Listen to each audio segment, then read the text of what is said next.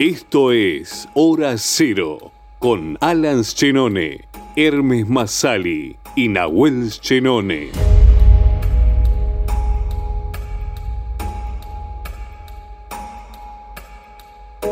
Bienvenidos a Hora Cero, el podcast para hablar de cosas que ya vimos en el pasado, que descubriremos en el futuro, pero analizamos acá en el presente. Un presente eterno en esto que son los podcasts. Un presente que te encuentra vos escuchando este programa tal vez una semana después, mañana o el año que viene, y a nosotros haciéndolo hoy en este mismo día. Recuerden que nos pueden seguir en nuestras redes sociales, en Instagram como en Twitter como arroba hora cero podcast. Hoy vamos a hablar de Wall the Line, en la cuerda floja, la biopic de Johnny Cash de 2005, dirigida y escrita por James Mangold, con Joaquin Phoenix y Reese Witherspoon. Para hablar de esta gran película, quiero presentar a mis dos grandes compañeros que cada episodio me siguen, me acompañan y hacemos este grandioso y hermoso podcast que nos hace tan bien y nos gusta tanto. Primero quiero cruzar el océano, irnos a otro continente para hablar con el querido Hermes Masali. Hola Lita, ¿cómo andás? ¿Cómo andan? Bueno, Qué bueno estar acá en... se, llama hora cero porque acá no hay diferencia horaria, ¿no? Que nos juntamos a hablar. Será por eso, pero bueno. También qué bueno contar con nuestro amigo y tu hermano, Nahuel Esquenone, del otro lado. ¿Cómo andas, Nahuel? Hola chicos, ¿cómo están? Qué lindo acompañarlos de nuevo. En esta hora cero. Me gusta la idea que tiene Massa sobre la hora cero porque claramente como, como explicamos en lo que es este podcast, lo puedes escuchar cuando quieras, cuando te sientas ganas, es on demand, desde la plataforma también que quieras y es el momento que nos reúne a los tres, aunque estemos en distintos lugares, ya que esto lo hacemos mediante la internet, eh, como se le conoce hoy en día, gracias a tecnología, podemos tener esta charla sobre cine, series, películas, cómics, como tres amigos, como cuando la teníamos cuando éramos chicos, hace 10, 15 años atrás. Y hoy nos toca hablar, después de hablar de un cómic, después de hablar de una serie, de una película, Hoy nos toca justamente hablar de una nueva película, pero en este caso una biopic musical de un artista que no es tan conocido en este lado del mundo, ya que hace una música muy country, muy, muy elemental de los Estados Unidos, muy natural de los Estados Unidos, pero que llegó a nuestras pantallas en el 2005 cuando los tres la vimos, que nos sorprendió gratamente y decidimos revisarla en este nuevo episodio, el número 6 de Hora Cero Podcast. Como decía antes, una biopic musical que para la época ya tenía un antecedente muy importante y que le fue muy bien, que fue la biopic, que fue la biopic de Ray Charles. Eso fue antes, ¿no? 2004 fue, la biopic de Ray Charles. Yo la vi después. Exactamente. ¿Y te gustó? ¿La de Ray Charles? Sí. Y sí, a mí me gustó. Eh, justo con la. Está muy cercana a esta, no solo por la, lo que es la, la fecha de estreno, sino que tienen una por lo menos la edición de la película, una vida muy parecida con la de Johnny Cash. Eh, a mí yo me, me, gustó. Cuando una película sobre un músico te termina quedando las canciones en la cabeza, para mí que más o menos estaba funcionando. Sí. Funcionó.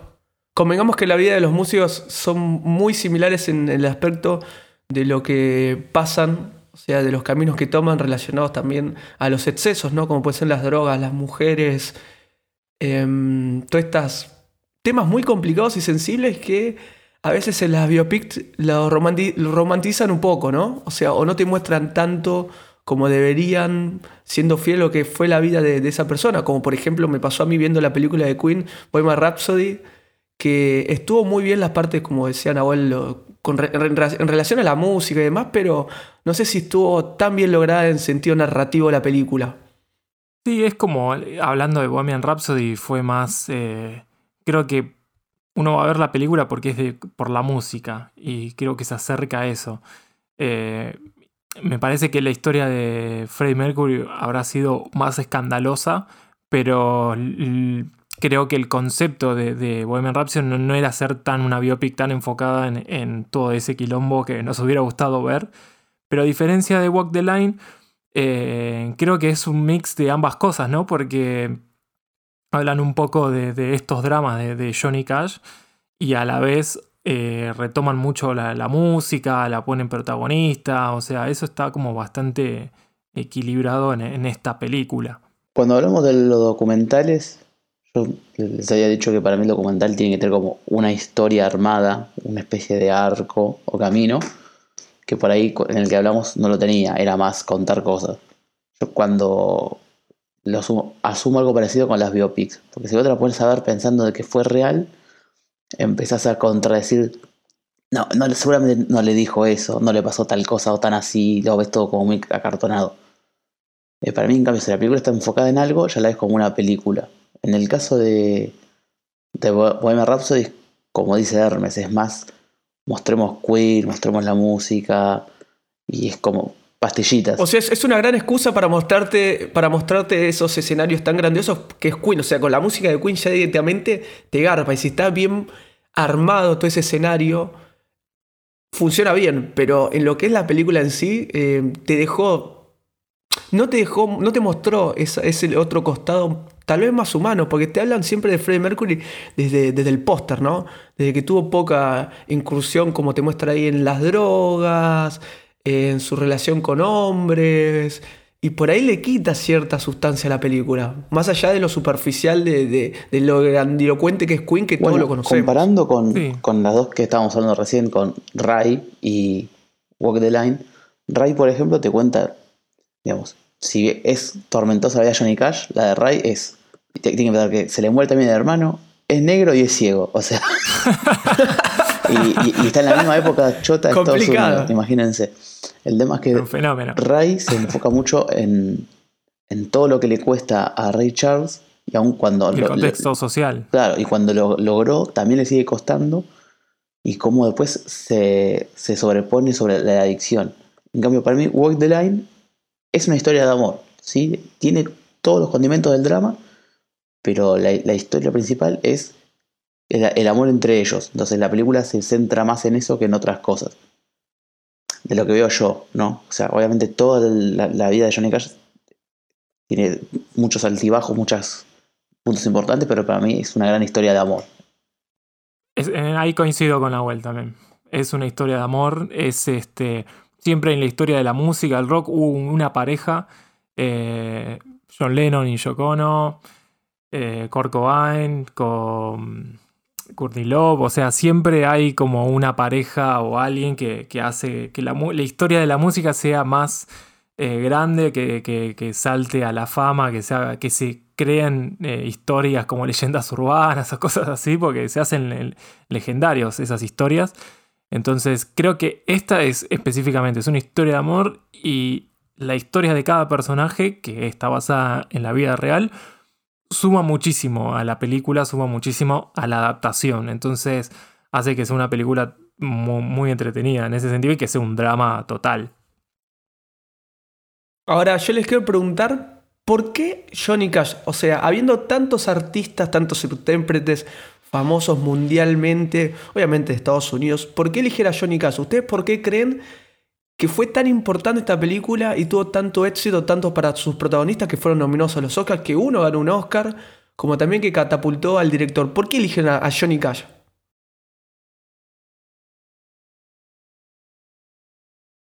mira, es una buena pregunta.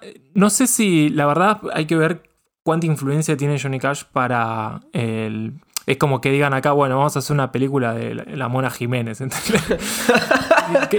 Lo, conocemos, capaz lo conocemos todo, toda Argentina conoce a la Mona Jiménez, no, es que lo quiero comparar, ¿no? Pero digo, eh, estoy hablando de nivel de popularidad. Capaz en Estados Unidos es súper popular eh, Johnny Cash. Yo sinceramente me gusta mucho su música. Eh, me gusta más sobre todo el álbum que hace los covers, sobre todo el de Deep Edge Mode. es genial ese álbum.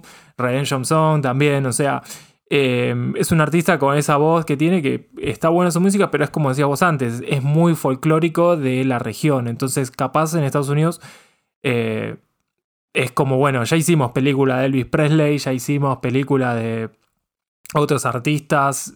¿Por qué no Johnny Cash? O sea, hay un montón de, músicos que saltaron a la fama en los 50 y que además, si tiene una historia de fondo, eh, creo que puede sumar.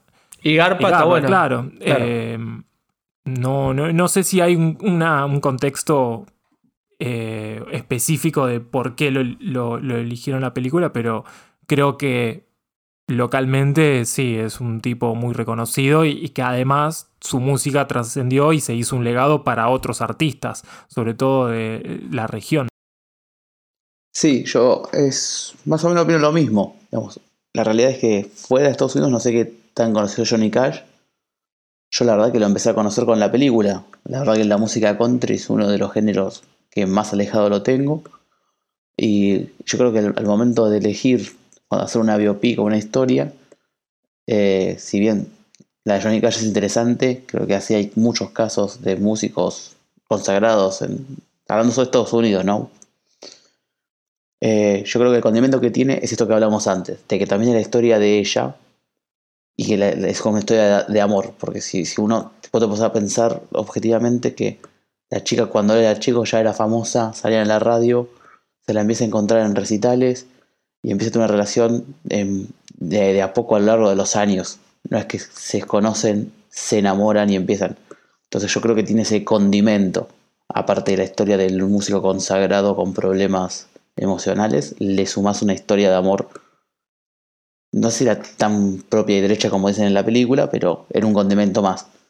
Y después que la película haya estado tan bien realizada le da vuelo propio, ¿no? Después explota por otro lado. Ahora fíjate a, qué lugar nos lleva el cine, que nosotros tres tal vez no lo conocíamos de antes, o sea, antes de esta película, que nos lleva a conocer el interior de un Estados Unidos relacionado al, al gospel, a la música country que tal vez unos meses antes de ver la película jamás nos hubiésemos imaginado que vamos a llegar a este terreno, de un terreno tan familiarizado en cierto punto y conocido que él tiene relación con Elvis y todos conocemos a Elvis. O sea, lo grande que tiene el cine es situarnos en un lugar que era invisible para nosotros y a la vez cercano en cierto punto, ¿no? En, con respecto a lo que es Johnny Cash, eh, para mí se diferencia de muchísimos otros artistas y eso lo deja en claro en la película cuando te cuenta que él le canta a los menos, al, público menos pensado, cuando le habla a los presos. Ese es el ejemplo más fácil que te muestra un Johnny Cash más auténtico, más humano, y queda demostrado en el monólogo que le hace el productor cuando hace la audición con sus canciones. Que dice, todos cantan la música gospel, todos cantan música de esperanza, todos cantan desde ese costado políticamente correcto, ¿no? Que todo tiene que salir bien, que está correcto, que hay que tener esperanza. Y él es más humano, más natural. Él canta con sus errores, con sus problemas, con las cagadas que se mandó. En Get the Rhythm, eh, o sea, coge ritmo, por decirlo así, a nivel español. Habla sobre un limpiabotas, habla de la, mirada de un limpiabotas. ¿Y quién se puso, se posicionó desde ese lugar para contarte algo? Eso es lo que a mí me llamó muchísimo la atención de Johnny Cash y, te muestra otro costado humano y lo visibiliza de, gente que por ahí no, no, no, es tan, no es tan común que le importa lo demás.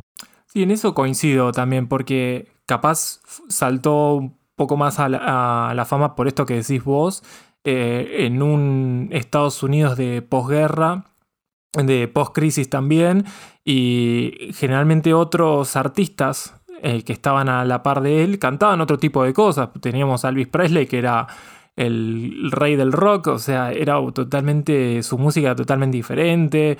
Eh, teníamos a Jerry Lee eh, Lewis, es el que cantaba Great Balls of Fire, que aparece de hecho en la película, y que también tenía otro ritmo, tenía una cosa, y este era un tipo que tenía una, otra introspección, era, su música era mucho más personal y un toque con muy sureña, ¿no? Como muy del interior de Estados Unidos, muy adentro, eh, donde está lo que no están viendo el resto del país, ¿no? Es como que se va muy al interior del país y refleja esa música, esos escenarios, esos, eh, esos paisajes rupestres de, campos y sol, y bueno, se transmite mucho en esa música, en esa soledad de, de trabajar el campo que también él tenía y y creo que eso se destaca de, este autor eh, de, Johnny Cash. A mí me gusta eso. Me gusta pensar que hay gente que vio en una misma noche a Elvis, Shirley Lewis y Johnny Cash, ¿no? Es como. Es una loco, eso es, una cosa que me sorprendió. Dijo, eso es tremendo. Eh, también tiene esto de que, creo yo, no se destaca porque todos sus éxitos fueron todos propios escritos por él, que no es algo muy común en la época. Muchas veces cuando le pegas con una canción, después te caían las letras. La, mayoría de las canciones de Elvis no las escribió él, por ejemplo, los grandes éxitos. Creo que eso le, daba el estilo propio, crudo, eh, es como un penal fuerte y al medio, ¿viste? Que decía, no, tocamos lento porque es como podemos tocar y tocamos así. Como que se lo ve como él empezó estando duro porque era lo que le salía y lo fue convirtiendo en un estilo propio, ¿no? Si bien después fue tomando cosas de, de sus compañeros en gira, es como que agarra y empieza a crear su propio estilo por cómo es él, no porque se le haya ocurrido desde un principio. Y eso se nota bien en la película, va, para mí. Además, fíjate también, como contaba antes Hermes, me parece que era que cómo vienen esta historia de amor de dos lugares tan diferentes. Él cuando era chiquito la escuchaba ella en la radio, él como decían también justamente Massa, de un lugar de, del campo, de muy alejado de lo que puede ser una composición musical y un desarrollo musical más allá de lo que fue su madre. Y ella ya estaba, ¿no? Del otro lado del parlante. Y cómo la música, la vida, los encuentra y la, él la baja del póster, ¿no? O sea, la, mira al principio y se queda, se queda viendo, bueno, sí es, John, Carter existe. Y está buenísimo es esa mezcla y como también se toma la película ese tiempo de decirte, bueno, de a poquito se fue desarrollando este amor, de a poquito se fueron conociendo cada vez más y no fue tan, tan película de Hollywood que se conocieron, se enamoraron a la primera vista, salieron. Y eso me gustó mucho también. Sí, no sé, bueno, la película te muestra que la primera vez que la vio estaba, quedó medio enamorado ya. Pero él está enamorado y. Pero ya conocí, claro. Claro, pero desde el póster, desde la revista que la ya estaba, ahí. O sea, la vio y era la excusa, verla era para ya enamorarse. Estaban como ahí destinados, era el destino, básicamente. A mí lo, que, o sea, lo que se notaba ahí, las diferencias de clase, ¿no? También eh, dentro de este, como los que eran de clase media, los que vivían por un sueño americano, y después por otro lado estaba la contracultura de ese sueño americano que estaba recién surgiendo, que bueno, después eh, con los 60, esto pasa en los 50, con los 60 despegó un montón, eh, que al final todo el sueño americano es una mierda, es una garcha cualquiera. Eh, y June, o sea, Reese Witherspoon, que ahora vamos a hablar sobre los actores, venía de una familia así, como no, de clase media, de guita. Y el otro es un chabón que trabajaba, trabajaba en un rancho, eh, era súper básico, o sea, tenía otros ideales, ¿no? Pero más allá de eso es como este camino, que ya el nombre de la película lo dice, lo, los unió. Sí, pensar que no tenía nombre. No tenía nombre. Se llama JR. Me, me gusta porque esto en un momento de la película lo plantea el tema del destino ¿sí? Cuando la primera vez que él le va a dar un beso y ella le echa en cara que cuando le, dice que usted, tu banda toca lento porque no puede tocar rápido, te vestí de negro porque no tenés otra ropa y me vas a dar un beso porque solo se dio. Es como que le dice, no, que, asumí que vos haces las cosas y no es solo el azar, no es, solo que es un, camino del destino autoimpuesto, que él busca esas cosas, digamos, ¿no? es, es, como que hace un dualismo ahí lindo eh, esa parte. Sí, justamente esa escena me encantó en cuanto a la dirección y, el trabajo de guion. Y justamente, para la redundancia, hablemos de James Mangold, un director que conocimos, yo conocí realmente en Logan en el 2017. Y ahí entendí por ahí este guiño con Johnny Cash dando a su trailer, el trailer de Logan, la, canción de Heart. Pero con respecto al director, ¿ustedes qué le parece su, su, laburo, lo que estuvo detrás, todas las películas que hizo anteriormente, como Ford y su Ferrari en el 2019, que salió el año pasado, Inocencia Interrumpida? A mí eh, me gusta mucho el trabajo de este tipo. Eh, siempre me pareció que un director no tiene que mantener eh, un estilo de películas. O sea, que está bien, si te funciona eso y mantenés tu estilo, perfecto, te, genera una entidad. Pero me gusta que este director sea totalmente ecléctico. O sea, que te genere películas muy variadas, muy diferentes entre ellas, pero cada una eh, son muy buenas. Por ejemplo, te, te voy a decir tres que no tienen nada que ver. A ver, dale, ok. La primera, antes de Walk the Line y su identidad, que es una película, que es un thriller psicológico, que bueno, con el tiempo se fue haciendo medio cliché, que si no vieron la película es un clásico, es recomendada, es muy buena. Dicho con el podcast de Adaptation sería como una de Donald Kaufman, ¿no? Si queremos meter la pastillita. Sería como una Donald Kaufman. pero no deja de ser mala, o sea. No, no, eh, es buena película. Es buena, pensándolo en el momento en el que salió, ¿no? La, la película. Después tenés eh, una de western que me parece genial y es excelente con Christian Bale y Russell Crowe, que es El tren de las 3 y 10 a Yuma. Eh, peliculón de western, es muy buena esa película y es dirigida por este tipo. O sea, ya te digo que hay entre Walk the Line, eh, Identity y este western son tres películas de tres géneros diferentes. Una es su historia de amor, el otro tiene acción y el otro es un thriller psicológico. Y encima después tenés Logan, que la verdad es un peliculón. Eh, de cómo le interpretó al personaje. O sea, creo que este director se, adapta muchísimo, tiene una idea y la exprime a fondo y trata de, hacer una muy buena película. Bueno, también es el director de Inocencia Interrumpida, con Angelina Jolie y Winona Ryder, la que están en el loquero. La que, sí, de, los 90. De 1999. en el 99, o sea, previamente a todo lo que contó antes Hermes te das cuenta que es un director multifacético que te puede contar cualquier tipo de historia, que no se casa con ninguna, a veces le puede salir un poco mejor, otras veces mejor, pero siempre tiene algo más para contar y para sorprender por lo menos al público y a la crítica. De hecho, ahora está trabajando con Indiana Jones. Va a ser la oh. próxima Indiana Jones. Así que eh, es, una cosa rara esto.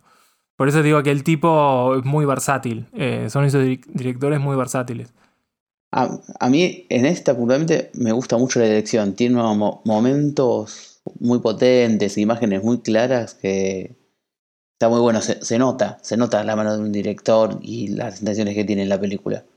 Yo, yo lo asemejo a como decían que cantaba Johnny, Johnny Cash, ¿no? Eh, siempre en el mismo lugar, directo, conciso. Me parece de esta misma forma fue el, labor del director. Una narrativa bastante clásica, con pocas elipsis. Lo que sí tampoco no sorprendió mucho con lo que estaba pasando en la escena. Creo que es bastante previsible todo em, lo que ocurre.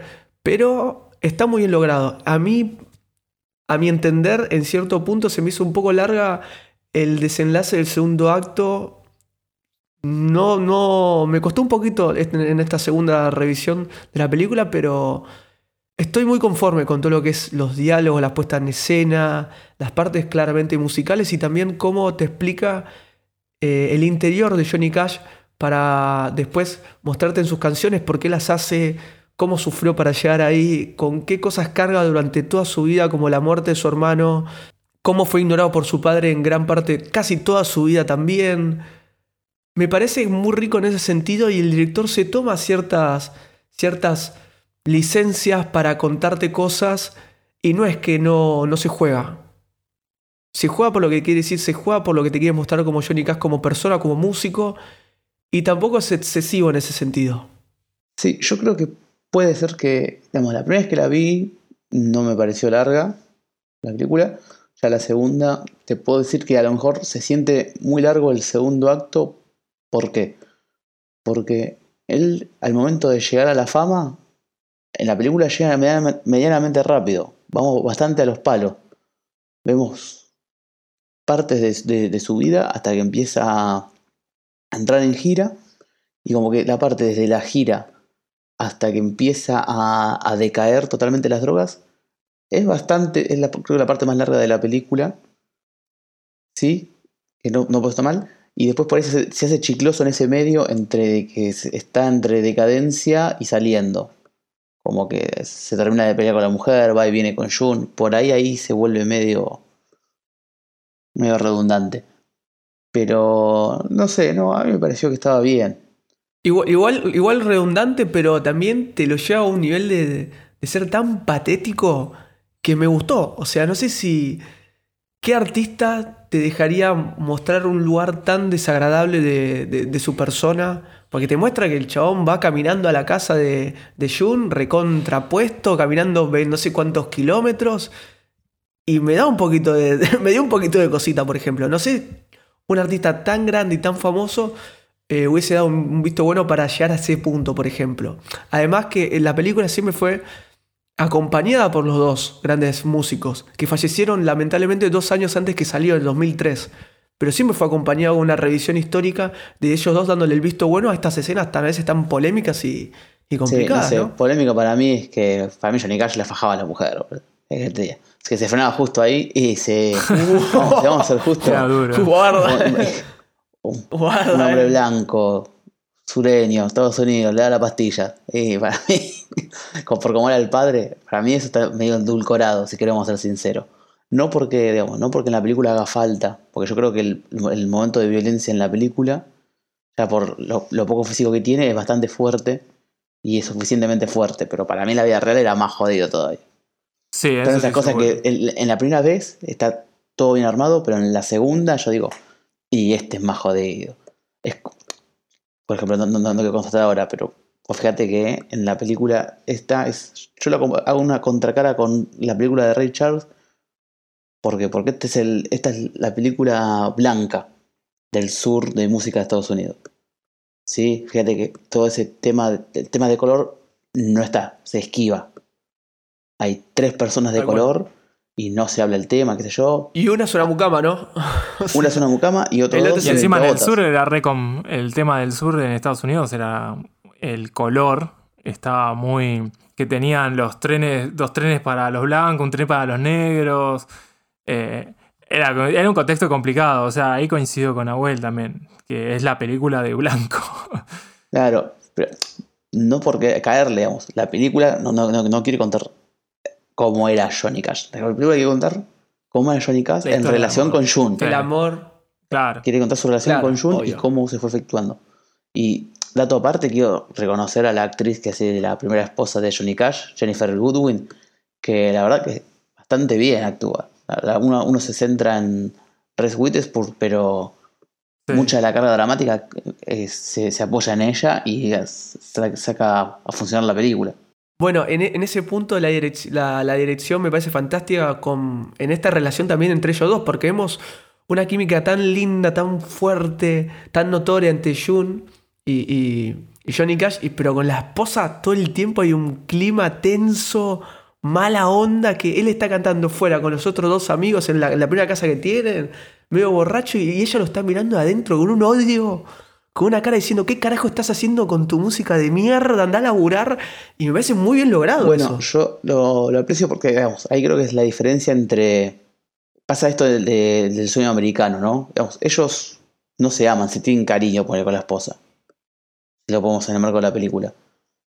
Porque si vos ves la película así livianamente, decís, uh, che, cuando eran pobres estaba todo mal. Cuando tiene plata está todo mal. Y no, lo que pasa es que, claro, la mina está. Quiere tener la vida como tienen todas. Quiere tener la casa, eh, los chicos, el marido.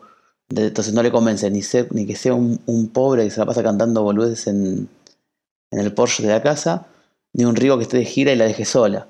Digamos, la mina sufre un montón de cosas. Claro. Se, se refleja mucho en Mad Men estas cosas, las primeras temporadas de Batman. Sí, es muy Mad Men. Es muy Ah, Mad Men. Me encanta todos los años 50, 60. que son geniales. Estas producciones. Y en Mad Men sí, se nota muchísimo. Esa crítica social se, deja ver como también la noción de que se tenía del divorcio y el Sí. matrimonio en esa época.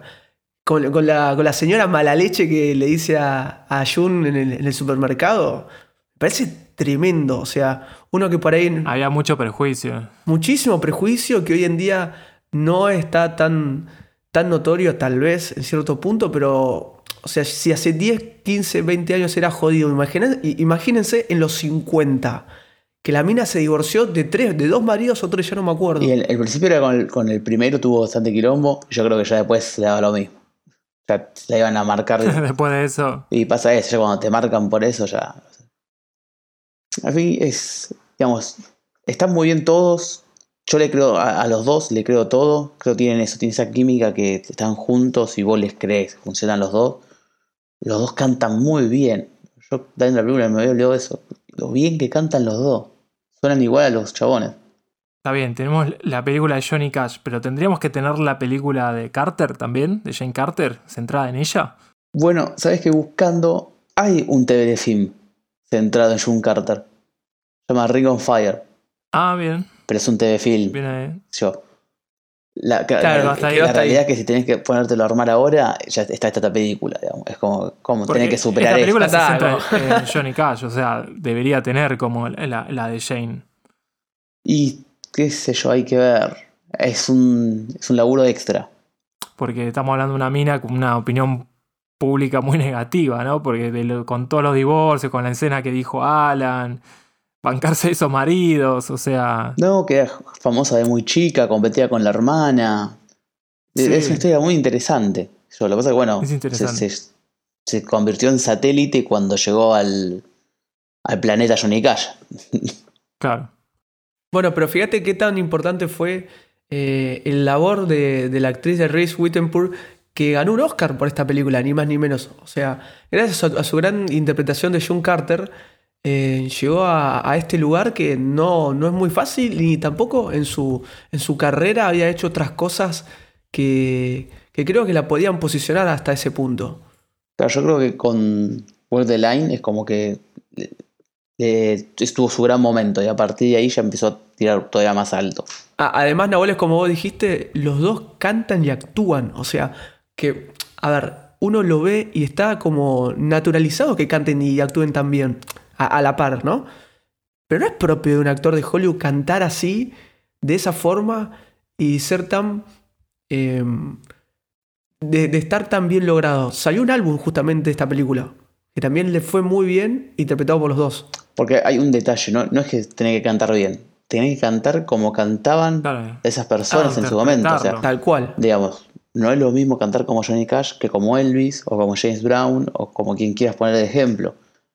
Eh, er- era la curiosidad en su momento de la película porque muchas veces en estas biopics donde hay actos musicales, en general hacen una mezcla donde se, escucha las versiones grabadas o, toqueteadas de que cantaban los músicos, no que cantaban los actores. Por eso creo que fue como un detalle muy importante. Estas son interpretaciones hechas completamente por ellos dos. Supuestamente sí. Completamente por Joaquin Phoenix. Sí, eso es, es único. Exactamente. Sí. Y si vos ves a Joaquin Phoenix, justamente ya hablando de los actores, qué bien personifica Mal. a lo que es la figura del artista, cómo canta, cómo se posiciona con la. Porque convengamos que Johnny Cash, como lo ves cuando actúa, es completamente diferente a los demás. Cómo se pone la guitarra en el pecho, cómo canta con la boca de costado. Es completamente diferente a todo ello. Y se notó y quedó perfecto su labor de- en esta película, siendo uno de los primeros protagónicos que, que- que tenía, porque siempre hizo mucho de, de actor secundario y de complemento en otras películas. Tiene ¿no? una historia muy par- eh, particular, Joaquín Phoenix. Eh, de hecho, hasta el día de hoy hay gente que lo reconoce como Joker o recién lo conoció como Joker, que lamentablemente no, no le hace justicia, porque para mí me parece que es un gran actor. Eh, y de, hecho tiene una historia muy... Le pasó algo muy similar como con Johnny Cash, porque en la película que Johnny Cash eh, comienza es con la muerte de, su hermano, eh, su hermano mayor, y Joaquín Phoenix también se le murió el hermano mayor eh, de sobredosis que se llamaba River Phoenix, que también era actor. De hecho hizo una película con Gus Van Sant. Eh, entonces creo que ese tipo de, de- de- cosas yo creo que se habrá sentido tocado en la, historia de Johnny Cash y se habrá sentido identificado. Eh, y hay una muy buena personificación de- del actor de, este Joaquín Phoenix, que en su momento se cambió el nombre. Antes de Joaquín Phoenix se llamaba Leaf Phoenix, que era hoja Phoenix. Eh, tenía unos padres que, que le decían que se pongan nombres de naturaleza. Su hermano se llamaba River, que era río. eh, y se le había puesto como Leaf, eh, hoja Phoenix. ¿Qué pones? se llamaba. Y después antes de. Sí, una cosa rara, igual es un dato para la trivia, pero después, este, antes de que empezó su carrera artística, se cambió el nombre a Joaquín Phoenix. A mí, de la película hay momentos. Bueno, hay varios momentos que me gustaron mucho. Hay la revisión los que rescato. Eh, no sé si se acuerdan cuando ellos van a pescar la primera vez. Que ella le enseña a pescar con las cañas nuevas, que él siempre usaba la herramienta. Y le dice: Cuando sientas que estás en un lugar seguro y te gusta, destraba o traba el, carril. El carril, no sé cómo se llama la caña. Después de esa escena pasa en que él le hace el primer approach así en el escenario, que le quiere dar un beso, la mina lo saca cagando y él termina en el camarín destrozando todo, viendo la caña, ¿no? Yo decía cómo hace ese paralelismo el, el director, donde él creía que está en un lugar seguro, creía que estaba pescando, se ve que no, le salió todo mal y rompe todo y se ve ahí frustrado y, luchando entre esto de que la ama y sabe que y todo lo que está haciendo es hacerle daño a ella, a la mujer. Como Joaquín Fénix le cierra por todos lados. Eh, yo le creo todo en la película. Cuando está enojado, cuando está contento, cuando está borracho. Y, me gusta también cómo, cómo tratan la relación con el padre, porque vos arrancabas la película decís, nunca más le hablas al padre, y no, digamos, en un momento entiende al padre porque pasa por lo mismo, ¿sí? Y, se confrontan. No, no quita que el padre sea un solete igual, pero bueno. Pero fíjate vos también justamente hablando de eso, cómo empieza la película. La película empieza con él sentado, escuchando a, a Jun, escuchando la música y el padre entra ya a bardear. Baja esa música de mierda, le dice, saca eso que no, que no es nada. O sea, ya desde el primer momento de la película te cuenta esa relación tan tóxica, tan difícil que tiene con el padre cuando lo responsabiliza de lo que le pasó con el hermano. Y me encantó la escena, justamente como decía Nahuel, cuando se están enfrentando cara a cara en la casa de, de Johnny Cash, que le dice, ¿dónde estabas? Y él le responde, yo me quedé, ¿y qué le va a responder? ¿Viste? Y ¿y vos dónde estabas? Que sos el padre. Sí, y bueno, pero a, pero a mí me encantó la respuesta del padre, que dice que yo dejé de beber hace mucho tiempo. Claro. Y vos tu pastilla, Tomá. y decís, uy, la concha no le puede ganar nunca, boludo. ¿Viste? Claro. Toda la, vida, toda la vida fue así, boludo. Qué Y mierda. ahí el, el trabajo del director como guía No. a cada eh, a los actores, a las actrices, eh, es muy bueno lo- el trabajo de James Mangold. Y además de, de, de, bueno, de tener a, a Reese y a este Joaquín Phoenix que, que la rompen, la rompen mal. De hecho, vos pensás en Johnny Cash y, y lo primero que se te viene a la cabeza es Joaquín Phoenix. O sea, lo, lo interpretás más como Joaquín Phoenix que, que como el propio Johnny Cash. Entonces la laburó bien, entonces, claramente. Sí, claro, está perfecto. Bueno, a mí Eh, me pasa así porque digamos, yo no tengo imagen de Johnny Cash joven. Exacto, ¿entendés? entonces tenemos esa referencia. Yo, me imagino a Johnny Cash o a Joaquín Phoenix o al viejo de- del álbum de, de covers. No, no, no, no, no tengo otra imagen. Al viejo el álbum de covers. Claro, lo, lo veo así todo viejito. ¿no? Así se llama, se llama el capítulo, ¿no? El viejo del álbum de covers. Hay una, una película de Joaquín Phoenix también que no, no pasó mucho a la fama, pero es del año 2010-2011, eh, que se llama I'm Still Here. Que lo que trata la película es un falso documental que hizo con Casey Affleck, que es el hermano de Ben Affleck, que de hecho fueron cuñados en su momento. eh, eh, Casey Affleck y Joaquín Phoenix, que hacen una película falsa documental sobre él mismo, que él decide dejar la actuación y dedicarse al hip hop. Me la vendiste. E- es un delirio total. Y lo peor es que en la historia real, en la realidad, Joaquín Phoenix estaba haciendo la película y, y hizo entrevistas y cosas así diciendo que se iba a dedicar al hip hop. Y la gente no lo entendía. No lo entendía. Y todo ese delirio es muy adaptation, esto es muy Kaufman. Eh, hicieron un documental, hicieron una película. Eh, hay una escena en la que están ahí en no sé dónde en una tele y llaman a unas putas y como que el chabón... Bueno, el chabón hace de él mismo y a la vez eh, se personifica y, y se lleva al extremo su propio papel. Es un delirio total la película, es, es interesante. No le fue muy bien en la crítica, la verdad que fue como un ensayo medio fallido, pero, pero es interesante de, de la locura que tiene. Yo creo que hay algo. hay, está un poco tocado Joaquín Phoenix. Hay un Joker escondido. Yo lo ubicaba por el póster, de esa película. Siempre vi el póster, nunca entendí de qué carajo se trataba. Mira, ahora que va. Pero, y, y como decía más, y- y- hizo entrevistas, no sé si con, con Jimmy Kimmel o uno de estos presentadores estadounidenses que, o sea, les tomó el Les tomó pelo a pelo a todos. Exactamente. A todos, Sí. a todos. Los tomó de boludo a todos. Sí, era como un ensayo sobre los medios también. Es una crítica a los medios y, a, cómo los- en Estados Unidos el, el gossip, eh, esas cosas de, los medios eh, mediático es muy exagerado todo, es muy, todo muy real, pero muy real. La gente se enloquece con las noticias de los famosos. Cerrando un poco con lo que fue la película de, este Johnny Cash, de Jane Mangold, déjeme caer en un, recuerdo muy, muy, muy presente en la película y que me gustó mucho, que se dio en muchas partes, que es cuando él era chico y cuando iba a pescar con su hermano, que te muestra que él corría y se paraban para, en el camino para hacer la, la- ma- más rápido el, el- el trayecto, que jugaba con la caña, y todo el tiempo te muestra que Johnny Cash está con el recuerdo presente del hermano en cosas pequeñas, en situaciones, y que nunca pudo salir de, esa pérdida, ¿no? nunca pudo afrontar definitivamente ese duelo. Porque en un momento está en un bar tomando una birra con un chabón que no conoce y dice, ¿cómo te llamas? Jake, Jack. Y el chabón cae y te muestra que cuando sale de comprar el, librito para la hija, está jugando con la, con con la caña como hacía con el hermano, por ejemplo. Y en esos detalles que Mangold te muestra a un Johnny, Cash más íntimo, me parece muy, muy relevante y muy importante para la película, que son detalles, pero que hacen una película que salga un poco de la superficialidad que puede tener una biopic.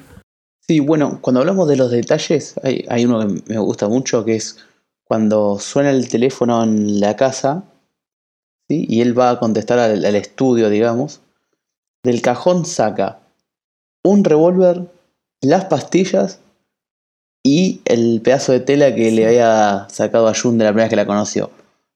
Como que ahí te, te detalla el, el quilombo que es Johnny Cash, ¿entendés? Y- Claro, y es una escena que te- dura dos segundos, o sea, no, no- no es que la película, la- el revólver sea relevante a la película, pero te muestra, así es, es- es- Claro. ese es el círculo de fuego, digamos. Ahí es- está el, el meollo del asunto, va por todo esto. Eh, nada, sea, son todas cosas están muy bien logradas. ¿eh? O por ejemplo, cuando tiene la primera discusión fuerte en la película con la mujer y la mujer se lleva a las nenas y lo vemos desde, desde la visión de dentro del auto. eh, son como imágenes muy potentes, están muy bien logradas. para mi parecer. No, que yo no sé un carajo. bueno, para mí lo que tienen estas películas, estas puntualmente, estas películas están basadas en la vida real, comparte junto con los documentales, el punto es ver dónde, dónde pones el clímax y dónde termina la historia. ¿No? Digamos, esta puntual está basada en dos libros de biografía de Johnny Cash, que a lo mejor lo toman como base, pero a mí me parece cierra lo que hablamos de que esto es una historia de amor. ¿Cuándo? Cuando ellos finalmente deciden casarse, cuando se acepta Jun Cash como esposo en frente de un público. Y ahí termina la película. Me gusta como para que cierre el concepto de historia de amor. Porque a veces eh, en, en otras biopic que es o cuando se muere, o cuando hablamos de Bohemian Rhapsody, decidieron cortarla en el regreso mejor momento de Queen estando en el estadio. eh, o, por ejemplo, en el caso de Ray Charles es lo contrario. En el Ray Charles, cuando él se sobrepuso a las drogas y pasaron no sé cuántos años de eso y le están dando una conmemoración. Es como que ahí se siente un poco más desinflado el final. Esto es para mí importante ver de qué trata la película. Es una historia de amor, culmina con el amor. Una historia de superación, termina cuando superó los problemas. Sí, es un buen detalle para mí de la película.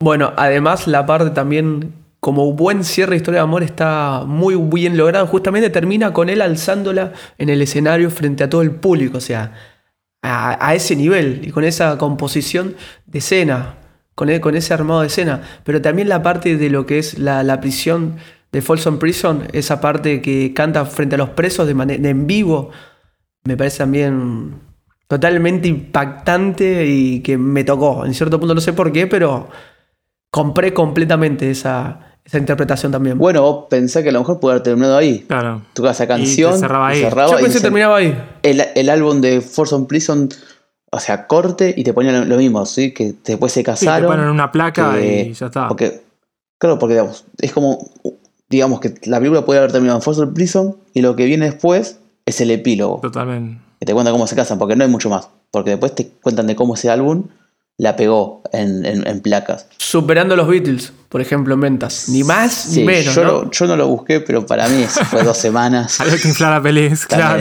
El, cínico, el cínico de Nahuel. Esto Pero escúchame. Cuando, esto pasa cuando la ves por segunda vez la película. Eh, escúchame. ¿vos superaste a los Beatles? ¿Qué? ¿Vos superaste a los Beatles? Y mira, en tweets seguro que sí. ahora. Porque yo no ninguno. Qué chabón, Sí, tengo que- puta. Esto, esto, esto, esto es posverdad. No, Claro. yo sé que solamente superó a los Beatles. Bueno, está bien, eso no se lo quita pero nadie. el, pero el título es superó a los Beatles. Bueno, Claro, Bueno, superó Bueno, a los Beatles en, en un momento. está bien, no, no, esto es de cínico. El, el Doctor House que tenemos adentro, que, tiene mal hecho. Perdón. ¿Qué voy a decir ahí? O sea, bueno. Justamente como decía Nahuel antes también, en vez de caer en el momento de cuando fa- fallece uno o el otro, una despedida, la película termina ahí arriba y para cerrar esta historia de Johnny Cash y de June Carter de, de amor y demás, John falleció en el 2003 y él cuatro meses después también falleció. O sea, fíjate hasta qué punto estaban unidos Llamarle destino no, llamarle la Para mí rey te están cagaste de tomando risa, pero remedio. la realidad es que tuvieron. Puedo. Sí. Perdón. Así no se puede, es muy difícil. Pero eh, Pobre Johnny Cash, boludo. le, le- le- le qui- le quita, Sí, le sí, quita esta onda sí. a la historia, pero bueno, es una interpretación de Abuel que, que también dice. Y está Pero bien, superó es los correcta. Beatles, Navi. Pero sacando este momento.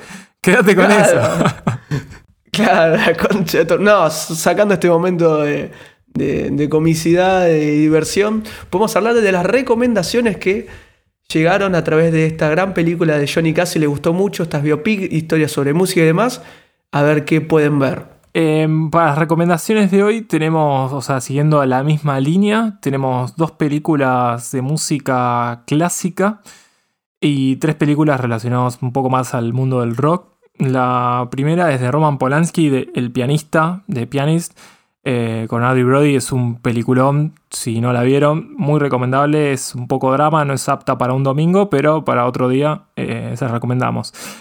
La segunda es eh, Edith Piaf, interpretada por Marion Cotillard, que la película se llama La Vie en Rose.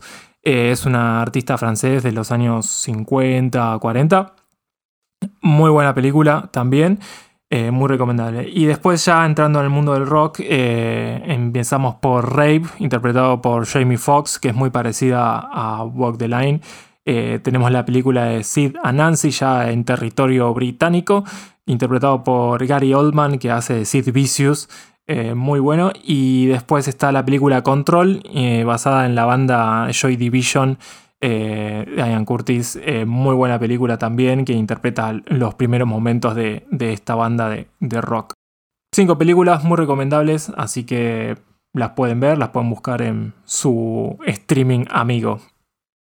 Te sumo una que se me acaba de ocurrir por si alguien quiere alguna versión argentina. Tienen Tango Feroz. Tango Feroz. La de Rodrigo también. Ah, está la de Rodrigo. y la de Gilda. Y la de Gilda, ya que Ah, estamos. Tenemos Claro. un montón de Que argentinos. está muy buena igual, ¿eh? La de Gilda está muy buena. No sé si tanto la de Rodrigo, pero la de Gilda está para A mí la de. Rodrigo no me gustó, sinceramente. Claro. A mí no me, no me llamó la atención. Pero bueno, A, a mí no me llama la atención sobre gustos. el cuartetero Universe, no. Valoro el casting que encontraba un chabón igual. Y así fueron las recomendaciones de este episodio relacionado a las biopic musicales de todo género y clase para que si te quedaste con ganas de ver algo más puedas ir a tu streaming amigo y sacarte las ganas como decía Hermes. Bueno compañeros, eso fue todo. Esto fue un gran episodio. Tenía muchas ganas de hablar de Johnny Cash, de Wild the Line y repasar un poco su vida, su carrera, su historia que en, en mi parte, desde mi perspectiva, me gustó mucho y lo disfruté mucho. Pero bueno, ya llegamos a un final, al final de Hora Cero Podcast y déjenme saludar primero al querido, empezamos por el otro lado esta vez, a mi querido hermano Nahuel Esquenone que no estuvo muy contento con la superación de Johnny Cash con los Beatles y demás. Contame Nahuel, ¿dónde te pueden seguir? No, bueno, me pueden seguir en la calle cuando voy caminando. Me van por atrás. Ah, hoy tiene un día... Eh, no. Hoy tiene un día especial, ok. No, no, no. Bueno, muy buena la película. Me pueden seguir en arroba nahuel-ms en Twitter. Y ahora le paso la batuta a mi compañero de España, Hermes. Hermes, ¿a vos dónde te pueden seguir? A mí me pueden seguir eh, en Instagram, arroba hmasali, donde a veces subo mis trabajos o algunas que otras cositas. Eh, la verdad, muy buena la película. Me gustan mucho la- las películas, así como conclusión, de les biopics. Me gustan mucho las biopics. Eh, así que ya a futuro hablaremos de, de otras biopics, quizás no tan musicales, pero eh, pueden, podemos encontrar algún que otro ejemplo. A vos, Alita, ¿dónde, dónde te encontramos? ¿Dónde te seguimos? por la calle también, como dicen, abuelo, ojalá que no, porque me van a robar si están así, pero prefiero que me sigan las redes sociales como arroba Alan para que nos puedan mandar, mejor dicho, a mi Instagram personal y Twitter personal, pero al nuestro para escuchar sus sugerencias, recomendaciones, comentarios que la verdad que nos llegaron muchas muchos comentarios positivos, buena onda, así que nos gusta mucho y les agradecemos que estén del otro lado escuchando cuando ustedes quieran este podcast llamado Hora Cero. Así que esto fue todo compañeros y oyentes y nos vemos en la próxima Hora Cero.